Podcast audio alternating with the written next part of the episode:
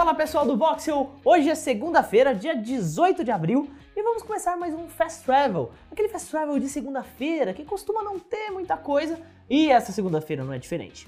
Sem mais delongas, deixe seu like e bora para as notícias.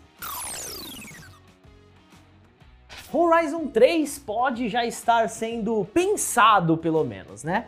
Sem muitas surpresas, o segundo jogo conquistou os jogadores, assim como seu antecessor.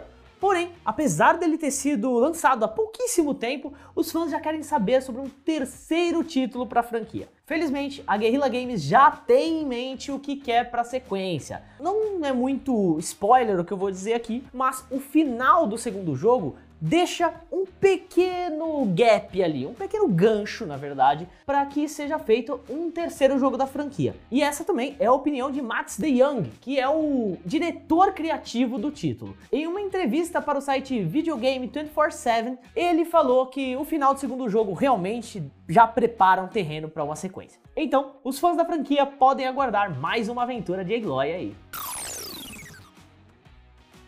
E Digimon Survive finalmente ganhou data de lançamento. De novo, né? Porque o jogo já vem sendo adiado faz um tempão. Agora, o jogo foi colocado para o dia 28 de julho de 2022 tá bem pertinho, lembrando que, como eu falei, o jogo tem sido adiado várias vezes. Primeiro por conta que a Bandai Namco disse que não estava feliz com os resultados que estavam tendo, é, depois por conta de pandemia. Se você parar para buscar lá na memória, o jogo foi anunciado em 2018 e aí ele era prometido para 2019 e depois sem muita explicação foi adiado para 2020 e virou uma grande novela. Agora estamos aguardando aí um novo RPG da saga Digimon. Vamos esperar para ver se vai ser dia 28 mesmo, né? Porque a gente não aguenta mais esses adiamentos. Bora para a próxima notícia.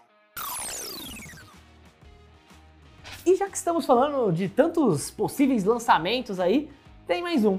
Sonic Origins surgiu na classificação indicativa da Coreia do Sul, ganhou até imagem. A coletânea seria de jogos clássicos do mascote azul da SEGA, que já tinha passado pela internet aí por uns tempos atrás. Aparentemente, o pacote recebeu na sua classificação lá na Coreia do Sul, o que pode indicar um lançamento próximo. Além disso, os dataminers também encontraram uma imagem do suposto game nos servidores da PSN. Como era de se esperar, o jogo foi classificado como livre para todas as idades. Mas vamos lá, não é essa a informação realmente importante, né? E sim o fato de Sonic Origins finalmente ter aparecido de novo. Bom, pessoal, essas foram as principais notícias dessa segunda-feira, dia 18 de abril. Muito obrigado por acompanhar a gente aqui no Fast Travel e também vocês que estão ouvindo aí no podcast. Como eu falei lá na aba comunidade, a gente vai começar a voltar a postar certinho como podcast também. Então, todos os links estão aqui na descrição. Eu sou o Juan, vocês podem me seguir nas redes sociais que estão aparecendo aqui embaixo e na descrição do vídeo. Eu vou ficando por aqui e até a próxima!